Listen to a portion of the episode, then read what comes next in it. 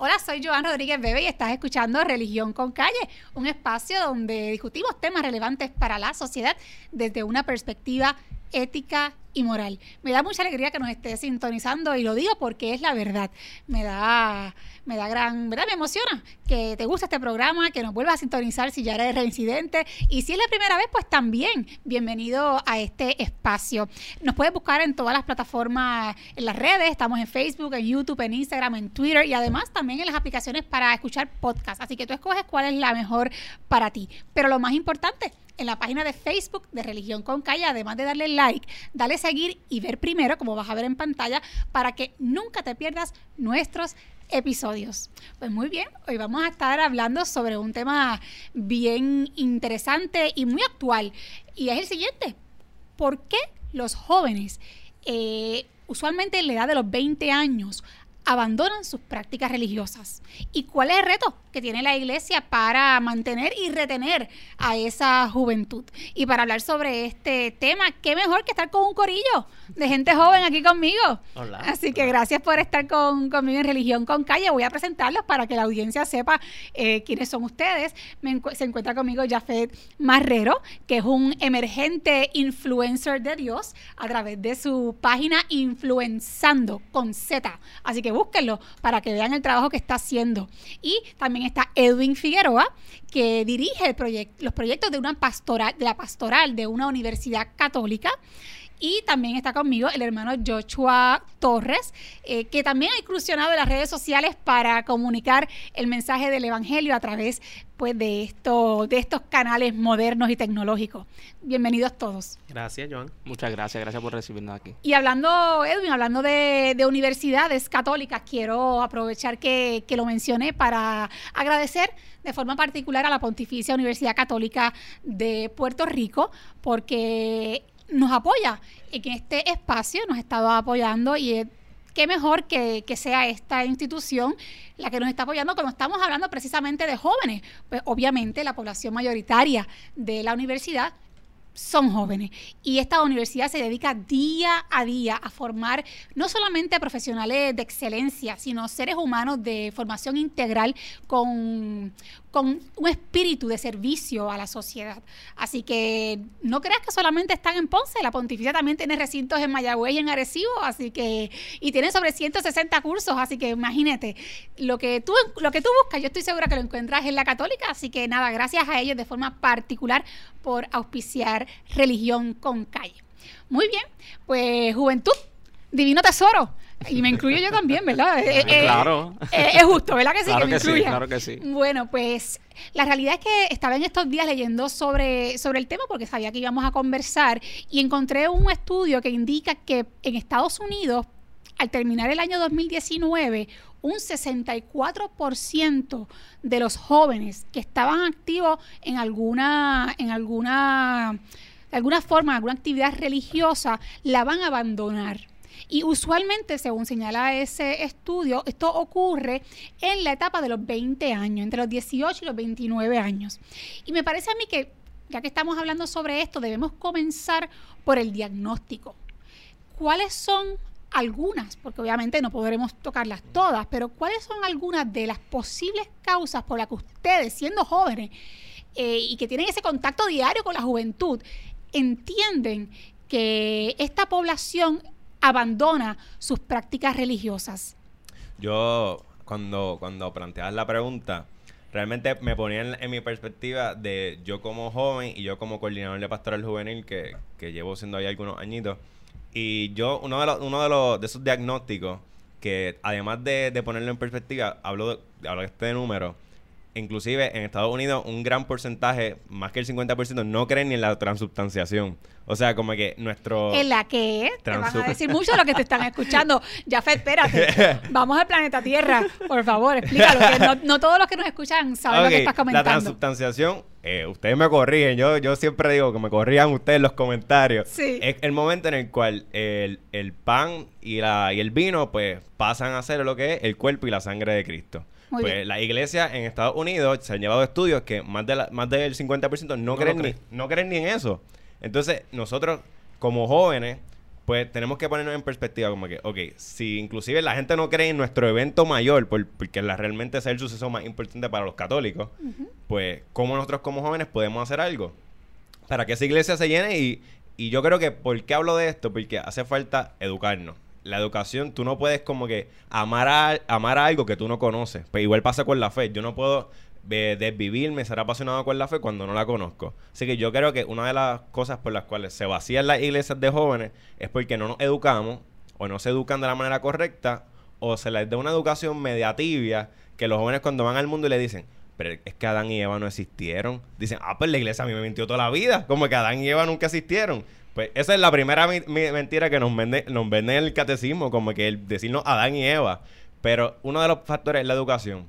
Y otro de los cuales yo considero que, por eso es que hablé de la pastoral juvenil, es que no se les da un protagonismo en el cual sienten que están haciendo algo importante. Y yo soy bien crítico y cuando van influenciando me ven, yo siempre estoy peleando esto. Es como que y un papel eh, protagónico no es mandar a los jóvenes a que caigan silla. Yo creo que eso es una de, los, de, los, de las peleas que yo escucho todos los días de los jóvenes, como que yo puedo hacer más cosas que caigar una silla. Así Sí, que, que, eso- se, que puedan contestar cuál es su misión. Ajá. ¿verdad? Claro. En- Entonces, no, nos buscamos la manera de que lo encerramos en un grupo juvenil cuando los jóvenes no les, no les interesa realmente estar en cuatro paredes metidos. Lo que quieren hacer, eso mismo, quieren hacer misión, quieren servir. Y el Papa en el Christus Vivit, él hablaba sobre esto, como que tenemos que hacer una pastoral juvenil popular, donde sea un lugar de encuentro, más allá lugar de que la gente van a sentarse y escuchar lo que va a decir el, el que va a dar el tema o algo así. Yo creo que el protagonismo, el buscar una pastoral juvenil popular y la educación son bien fundamental para esto. Pues Joan, como mencionaste, trabajo en una pastorada universitaria, una universidad en Puerto Rico, católica, y trabajo diariamente con esos jóvenes que están en la edad en la que abandonan eh, sus experiencias religiosas. Y te puedo decir que una de las razones ¿verdad? principales es porque como iglesia hay una desfase de acompañamiento pastoral de entre que el niño está en sus fases catequísticas, ¿verdad? Luego entra posiblemente a un grupo de jóvenes, pero llega a los 18 y los 20 años y hay una desfase de acompañamiento. Eh, el- en ese periodo, como es un periodo difícil, como es un periodo mucho más complejo, donde hay que hacer preguntas más maduras de la fe, donde hay que criticar mucho más profundo la fe para poder Donde surge- madurarla, donde surgen muchas donde dudas. surgen las dudas, como no tenemos agentes pastorales preparados para enfrentar esas preguntas, los lanzamos al mundo a los leones. Y el joven se siente solo, se siente abandonado porque siente que ya el espacio juvenil ya no es el suyo. Entonces, en ese momento comienzan los cuestionamientos y como en, la- en el periodo de la, de, de la juventud no le dimos una formación seria, llegan, llega el primer profesor universitario y le hace la primera pregunta y ya la persona no sabe y tiene, tiene un proceso de, de desilusión de la fe. ¿Verdad? Entonces, en ese proceso de, de desilusionarse poco a poco, va abandonando la experiencia porque la experiencia que le dieron en la iglesia deja de estar teniendo respuestas para sus nuevos desafíos, ¿verdad? Entonces, ahí es que tenemos ese reto. Tenemos un, tenemos un espacio de desfase y según los estudios, la gente vuelve a los 50 años aproximadamente. Entre los 45, 40 años en adelante, es que la gente como que vuelve a la experiencia religiosa espontáneamente, pero tenemos unos 20, 25 años en donde no le estamos dando respuestas fundamentales a la vida y a los retos de los jóvenes adultos. En mi caso yo creo que es un ciclo que comienza en la familia y que nosotros tenemos la responsabilidad de romper. Por ejemplo, en mi caso yo estoy trabajando la catequesis de niños en la parroquia. Entonces los niños van a la catequesis desde que tienen 6 años de edad, más o menos a los 12 se hace la confirmación y no vuelven a la iglesia. Los papás tampoco los traen, en su mayoría. Es la realidad la que yo estoy viviendo en este momento. Si los niños se van de la catequesis a los 12 años, con qué fe o con cuál madurez en la fe ellos van a enfrentar problemas cuando tengan 20, 21, 22 años, que es de la edad que estamos hablando. Es como si tomáramos a ese niño y lo sacáramos de la escuela a los 12 años y le después hiciéramos pretendiéramos preguntas de adulto y para que la- pretendamos que, que sepa como si, romperla, claro, como si hubiera ido a la universidad y los, a los 12 años lo sacamos de la escuela, no va a tener la capacidad, pues lo mismo ocurre en el tema de la fe. Un niño que dejó la iglesia a los 12 años, cuando empiece ese momento de los 20, los 20 y pico de años, no va a tener la capacidad de responder a las crisis espirituales o existenciales que le van a surgir en la vida. ¿Y cuál es la respuesta? Ah, pues todo es una mentira, todo lo dejo porque nada más hacía sentido. Claro que no te va a hacer sentido porque te lo explicaron como un niño. Ahora necesitas tener respuestas de adulto, no de niño. Claro, o sea que está, ¿no? Yo creo que hay un consenso de que se requiere un proceso de formación continua en la vida de toda persona, ¿no? Para caminar en ese camino de fe se requiere estar educándose y reeducándose. Eh, en esa en esa en esa fe. Yo comparto con ustedes también mi análisis. A mí me parece que hay factores externos y hay factores internos. Y en cuanto a los factores externos, yo creo que mm, a nivel mundial estamos viviendo en una sociedad donde el laicismo ha ganado terreno. Y es una corriente de pensamiento que busca rechazar y de cierta manera es- esconder por completo el hecho re- religioso, si no es que quiere hacerlo desaparecer realmente de la sociedad. Y vemos un discurso oficial cada vez más fuerte de no darle espacio a, a la, a la participación de los religiosos, de las personas de fe en la esfera pública, ¿verdad? Rápido levantan la bandera de separación de iglesia y Estado cuando realmente pues es una concepción distorsionada del, del principio. Y, y en ese sentido, nuestra juventud está creciendo en un ambiente que podríamos llamarlo incluso hostil a la cuestión religiosa. Y demás está decir la, la burla, eh, el cinismo, la, la- la- el, ¿verdad? La- la- los comentarios ofensivos, incluso cuestionando la capacidad intelectual de una persona si es creyente. Entonces, automáticamente tú dices que eres religioso, pues tienes que ser bruto. O o- o eres ignorante, no eres suficientemente estudioso cuando, caramba, el que conoce un poco de la historia sabe, ¿verdad?, que las grandes universidades surgen en el seno de la religión, ¿no? Este, yo creo y hay que- mucho, la, Iglesia Católica tiene mucho que aportar. Ahí en tenemos, ahí tenemos una gran responsabilidad a las universidades católicas del país, ¿verdad? En el sentido en cómo nosotros, porque muchas veces desde nuestras academias, desde nuestros espacios académicos, se, se le da foro a este tipo de discurso hostil hacia la experiencia religiosa y nosotros tenemos una gran responsabilidad como universidades, ¿por qué? En Puerto Rico, aún las universidades tienen la mayor credibilidad como sociedad, ¿verdad? Sabiendo que en nuestro país, como, como en la sociedad moderna, hay una crisis de las instituciones. La gente ahí ha dejado de creer en lo que es el Estado, la escuela, la religión y hasta en la familia, ¿verdad? Como esas cuatro instituciones fundamentales de la sociedad. Y nosotros como universidades tenemos entonces la misión de devolverle el valor originario a estas instituciones. Porque no, yo creo que no es en la línea de, de hacerlas modernas, ¿verdad? Es hacerlas volver a su origen, hacerlas volver a, a lo que son, que yo creo que es lo, al fin último lo que un joven busca. Pero es un gran reto, Edwin, porque las mismas universidades están impregnadas de este discurso. Correcto. Entonces, este, yo lo planteo porque no podemos autoevaluarnos ni autocriticarnos sin, sin tener en contexto, ¿verdad? Ponernos en contexto de lo que de lo que está ocurriendo y cómo eso incide en nuestras comunidades religiosas. Este, además de este factor que ya que ya comenté de esta corriente laicista que por ahí va como un como un río que les, verdad que, que está en crecida y va a, a todo a todo dar este por esa por ese río arrastrando todo lo que se encuentre.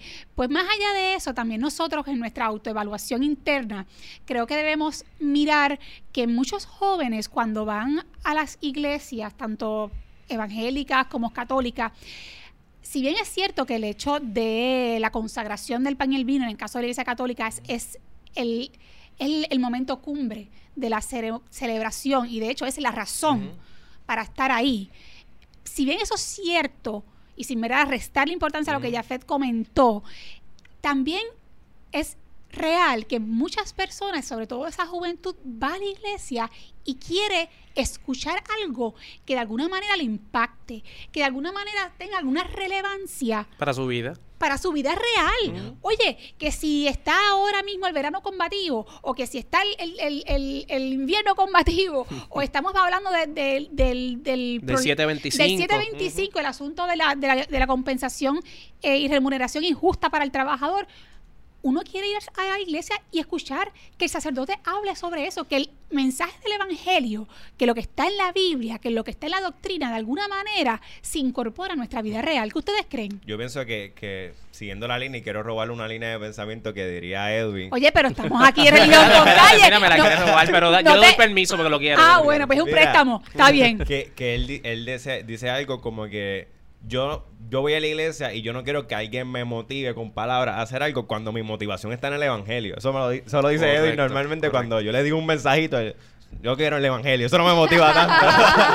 pero Contéstale, Jafet. no, yo ahorita le contesto. Este, pero nosotros no queremos, los jóvenes, escuchar palabras bonitas. Eso hay, hay personas de más que nos pueden dar palabras bonitas. Nosotros queremos quizás palabras basadas en el Evangelio que nos inviten a hacer algo. Es el, el hecho de hacer, porque un buen predicador, eh, ya sea un pastor, un sacerdote, no es el que dice palabras bonitas, sino el que te influencia a hacer algo. Y así lo hizo Jesús. Así que, como que, ¿qué mejor modelo tiene que ser el que te lleva a hacer algo? Y hablaba sobre lo del verano, sobre el 725. Y los jóvenes necesitamos a alguien que nos diga muchas veces, nosotros tenemos nuestra propia opinión y la formamos basada en nuestra socialización y todo eso, porque los jóvenes tampoco somos bien ingenuos, sabemos formando opiniones. Pero hace falta que esta figura de respeto muchas veces nos diga, pues mi opinión sobre esto es tal cosa. Ahora tú haces lo que, lo que quieras hacer, pero basándote en que yo como, quizás como líder, pues te hablé y te dije esa opinión. Pero yo creo que es necesidad de que, más allá de que busquemos eh, discurso, se vamos a apropiarnos del discurso y darle una visión evangelizadora, quizás. Yo creo que esa, esa es la vertiente. Lo que mueve, yo considero que lo que mueve a los jóvenes hoy día es el testimonio, más que todo. Y como dice Jafet, o sea, ya muchos discursos bonitos hemos escuchado. Y los jóvenes, si te fijas, a nivel hasta en la misma política, están cansados de escuchar discursos bonitos y de escuchar promesas. No, no, ellos no necesitan eso, necesitan el testimonio. Y si desde la misma iglesia no se vive lo que se predica, no tiene ningún sentido. En mi caso, yo respondí a la vida religiosa, pero ¿por qué? Porque yo vi el testimonio de aquellos que me estaban enseñando a mí. Yo vi que aquellos que me decían que había que vivir la misericordia se tiraban a la calle a hacer algo a favor del prójimo y del más necesitado. Y eso entonces sí me mueve a mí a responder, al igual que hay muchos jóvenes que están respondiendo a este estilo de vida. ¿Por qué? Por el testimonio, no por lo que se dice. Me encanta, me encanta esa sensación de queremos que nos inviten a actuar. Una forma, yo creo que de resumir lo que estamos hablando. Es fundamental, y quiero buscar la metáfora que dijiste del río del, del laicismo, que de la manera en que nosotros logramos que los jóvenes sean piedras bien asentadas para no enfren- para poder enfrentar el río que viene, es desde la autenticidad del testimonio, ¿verdad? Era lo que- la, la idea que quería traer. Yo creo que estamos eh, en en momento crucial en donde los jóvenes están buscando en que quiero encontrarme con una persona auténtica, ¿verdad? Y yo me lo enfrento día a día en la universidad.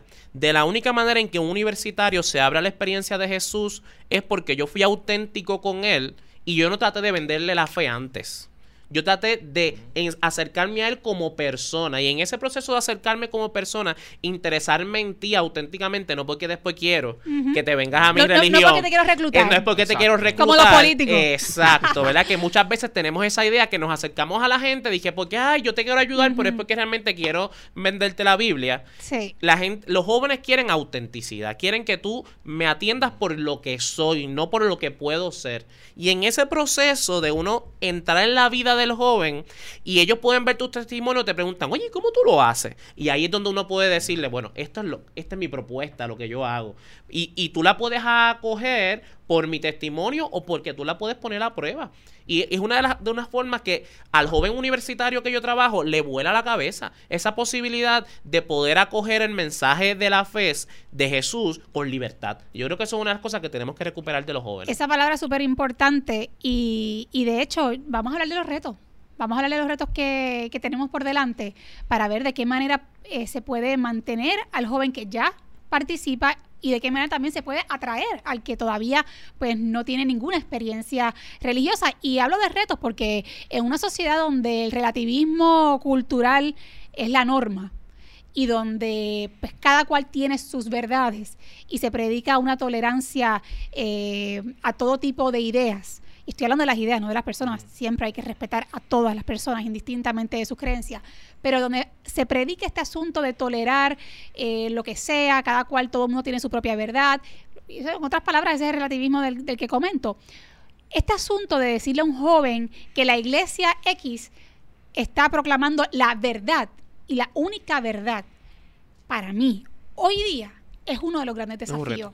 Es uno de los grandes desafíos. Entonces, de cara a ese, a ese reto, cada uno de ustedes me gustaría que compartiera conmigo qué ustedes proponen, qué, qué podemos hacer más allá de esa experiencia de autenticidad que se debe ofrecer a, la juventud. Yo creo que uno de los primeros retos es nosotros reconocer cuál, cuál Dios nosotros estamos predicando. Porque los jóvenes eh, perciben en el mismo cristianismo muchas formas de dioses. Vendemos a un Dios que es castigador, otros venden un Dios que es el justiciero, otros venden un Dios que te va a dar de acuerdo a lo que tú le des a Él. Si tú eres bueno, Él te da, si tú eres malo, te vas a quemar en el infierno. Entonces, un joven que se enfrente y que diga, yo quiero tener una experiencia de Dios, y con cada cristiano que habla conoce un Dios distinto, ¿en qué va a creer? ¿En cuál verdad? Y ahí entra el tema que, que mencionaba. La semana pasada yo tuve la oportunidad de dar una charla en una universidad y una muchacha me preguntaba lo mismo. Me decía, pero es que hay un montón de gente que tiene su verdad. Y yo le dije, es que la verdad tiene que ser una. Y me dice, ¿cómo es posible?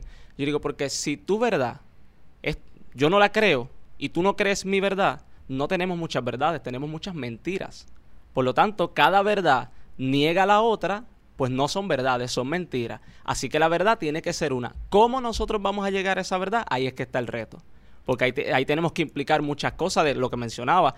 ¿Qué cara de Dios estamos presentando? ¿Qué experiencia de Dios le estamos dando al joven? Si estamos tratando, como decía Edwin, convencerlo para que se una a mi grupo y decirle que no, que los otros están mal. Y en la práctica, porque ya eso es más en la cuestión, ¿verdad?, de, la, de planteamientos filosóficos, etcétera, pero en la práctica, ¿qué podemos hacer? Ustedes que están ahora mismo in- incursionando en el asunto de la tecnología, en las redes sociales, como influenzando, ¿cuál es, cuál es la página suya, hermano? La mía sí mismo, hermano Yochoa Torres. Hermano Joshua Sí. Torres, búsquenlo. Están allí en las redes sociales. Este, ¿qué se, y Edwin, en la universidad también tienen muchísimos proyectos dirigidos a la juventud. ¿Qué se puede hacer para que ese joven eh, sienta esa, esa alegría de empezar a conocer este mundo y esta experiencia religiosa o que se, se solidifique en la que ya ha tenido? Yo le digo otra vez. Dale, dale, dale. Te cedemos el micrófono ya, Mira, no te preocupes. Este, yo, yo siempre soy, como decía y planteé en un principio, soy fiel creyente de que la misión es lo que mueve. Al que ya está y al que no todavía no está haciendo algo, pues porque ese es el testimonio. Al final del día, la misión es testimonio.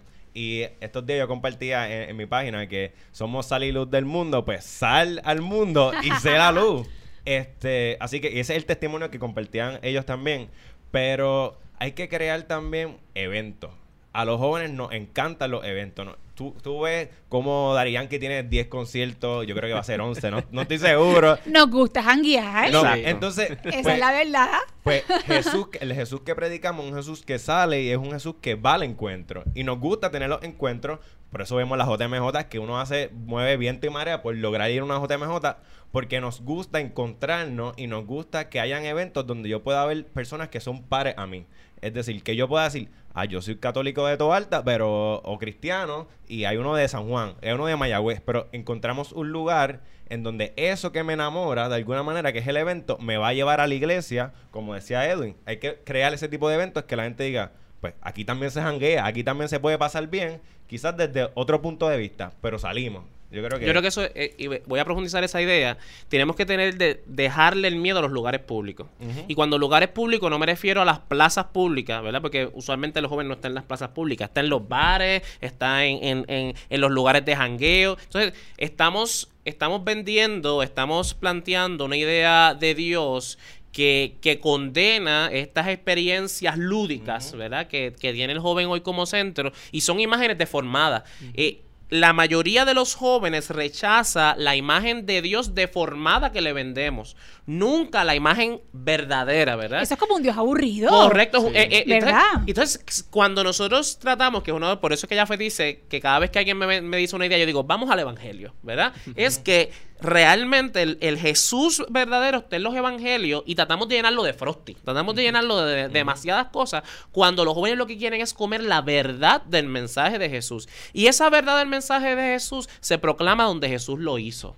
¿Y dónde Jesús lo hizo? En la calle. Lo hizo en los lugares menos apropiados para transmitirlo. En Entonces yo creo que tenemos que recuperar esos espacios en donde los jóvenes están, porque mira, la, la verdad es que los jóvenes ya no están en las iglesias. Los jóvenes sí están en las universidades, están en la calle universidad, están en los pop, están en los conciertos, ¿verdad? Como nosotros buscamos apelar a ese sentimiento que está vivo aún en los jóvenes de, de vivir con alegría para transmitir el mensaje, porque si no es un Dios aburrido que no tiene nada que ver a mi existencia. Oye, Edwin, y antes de comenzar este programa estábamos hablando, cuando no estábamos, ¿verdad?, eh, todavía grabando el episodio, y me estabas comentando que realmente la mayoría, la mayoría de los jóvenes que abandonan sus prácticas religiosas no abandonan su creencia en Dios. Eso Y es Yo creo que esa distinción deberíamos hacerla porque es importante, porque ¿verdad? apunta a que hay una espiritualidad la- al ser humano le llama una espiritualidad, se mantiene vinculado a ella, pero no desde el plano institucional. Eso es correcto. Mira, la, la palabra religión viene de religare, que significa conectar con algo superior a mí. Y el ser humano tiene esa necesidad. Eso está en nuestro chip como seres humanos. ¿Qué sucede? Las personas eh, rechazan la experiencia institucional religiosa, ¿verdad? Pero no necesariamente dejan de creer en Dios. Yo soy fiel creyente de que la mayoría de los jóvenes en Puerto Rico creen en Dios. ¿Por qué? Porque yo me los encuentro en la universidad. Muchos me dicen, mira, yo y Dios somos panas. Yo lo que rechazo es la experiencia eclesial tradicional, no es ni tan siquiera la que nosotros le proponemos. Nosotros en la universidad estamos proponiendo experiencias eclesiales alternativas que le llaman la atención a estos jóvenes. Así que yo creo que no es ni tan siquiera el, el- el rechazo a la iglesia, es a la experiencia tradicional de iglesia que está como 10 años atrasada. Tengo que decirles que me encanta, me encanta eso que comentaste, que te dicen que Dios y yo somos panas. Exacto. Eso está bien cool. Es que así debe ser, así de sencillo debe ser. Mira, es que somos panas, es que somos amigos. Y esa es la relación que de verdad deberíamos cultivar con ese Dios que amamos y que nos ama a nosotros. Quiero concluir eh, pidiéndoles a cada uno que de alguna manera le digan a los jóvenes que nos están escuchando por qué vale la pena, por qué vale la pena eh, caminar en la fe y Yo- conocer a Dios. Siempre, siempre argumento y siempre que voy a algún lugar, yo siempre digo que seguir a Dios o seguir a Jesús no vale la pena. Realmente vale la vida. ¿Y, y por qué de- decimos que vale la vida? Porque inclusive el mismo Jesús tu- tuvo que morir. Así que vale la vida el, el seguir a Cristo y que nosotros hoy lo hagamos. Hablamos como del martirio, algo bien alejado, pero también nuestros jóvenes viven un martirio diario de distintas maneras. Nuestro crecimiento, para mi generación, siempre ha sido un martirio y lo comentaba hace unas semanas con ustedes, que hemos, hemos crecido martirizados por todas las situaciones que pasan en nuestro país. Sin embargo, hablamos y tenemos que predicar también un Jesús que es siempre joven. Entonces, no vale la pena seguir a este Jesús joven, sino que vale la vida. Y hablo de que nosotros, por lo menos yo como influenzando, siempre digo, los santos en algún en su momento cada uno hizo viral a Jesús. Quizás no desde las redes sociales, pero hicieron viral a Jesús y es lo que hace que dos mil años después todavía hablemos de iglesia, hablemos de Jesús y de un Dios que está vivo. Así que mi propuesta es que nosotros hoy, con las herramientas que tenemos en la mano, también podamos hacer viral a Jesús. Yo creo que el, el Jesús de los evangelios es un Jesús que se enfrentó a las crisis, ¿verdad? Y los jóvenes de hoy, todos los que nos están escuchando, son jóvenes que nacieron en un país en crisis, ¿verdad? No conocen otro tipo de país. Y, y yo no encuentro otra imagen de persona que se haya enfrentado con la autenticidad de ser humano a la crisis de su tiempo. Entonces, en Jesús yo encuentro valor, en Jesús yo encuentro la fuerza, en Jesús yo encuentro la respuesta para yo enfrentarme a la crisis del 725, de la deforma laboral, de todos los, los issues que tenemos. Nosotros podemos encontrar en Jesús la, la fortaleza y la fuerza para responder a estos desafíos de nuestra vida. Al Jesús auténtico de los evangelios, no el Jesús que nos venden por ahí, ¿verdad? Persona. Así que mi invitación es a acercarse a los evangelios y allí dejarse sorprender, porque yo creo que también en un país que ha sido tradicionalmente cristiano hemos perdido la capacidad de sorpresa. Hay que dejarnos sorprender por Jesús. Hablando de dejarnos sorprender, pues yo voy en esa misma línea porque es en el, en el encuentro y en esa experiencia que tú te sorprendes que puedes entonces eh, tener un encuentro de fe real. Muchas veces los jóvenes tratamos de descubrir a Dios en los libros, en el estudio, y es bueno, eso no está mal, pero es en la experiencia donde verdaderamente nos encontramos con ese Jesús. En mi caso, yo lo descubrí en esa necesidad de misión que decía Jafet, en la necesidad de salir al encuentro del otro y en la persona de los pobres, de los marginados, de los rechazados, fue que yo pude descubrirlo. El Jesús de los Evangelios, ¿dónde estaba? Entre ellos mismos. Pues nosotros queremos descubrir al Jesús de los Evangelios. Vayamos a las calles, vayamos a donde los pobres, vayamos a donde están esas personas con las que Jesús se identificó y que dijo que de ellos era el reino de los cielos. Amén. Yo tengo que darle las gracias a los tres por haberme acompañado y formar este corillo aquí en Religión con Calle, eh, del cual yo me siento parte, obviamente, de este grupo de jóvenes. Así que no puedo terminar sin dejarles saber que Influenzando con Z ahora mismo tiene un, un concurso, ¿verdad? Ah. Donde ha nominado diferentes, a diferentes personas, eh, Mm, sí, videos, música, etcétera. Hay diferentes categorías. Y tengo que decirles una cosa. El hermano, Hay competencia. el hermano Joshua y yo estamos compitiendo Mira, bajo la misma que categoría. no lo sabíamos, Y- que y- conste. Y, y me está dando una pela. No, pero no lo sabíamos, Bueno, eso fue la gente. Mira, Bueno, eh, pues. quiero, quiero- eso de, son los, los premios influenzando que nosotros los creamos con esa intención de que nuestros jóvenes, ¿verdad? No, no, nos mueve algo. E- ese deseo de hacer cosas, de ser misión, pues los premios influenzando lo que busca es, eh, de alguna manera u otra, agradecer y reconocer las distintas facetas de nuestra iglesia. Y ustedes comunicadores son parte de esa faceta de nuestra Pues iglesia. fantástico. Hermano ya veremos. A ver, ¿me, me, me cuentas cuál es el premio? Exactamente. Bueno, pues gracias por escuchar Religión con Calle. Será hasta el próximo episodio.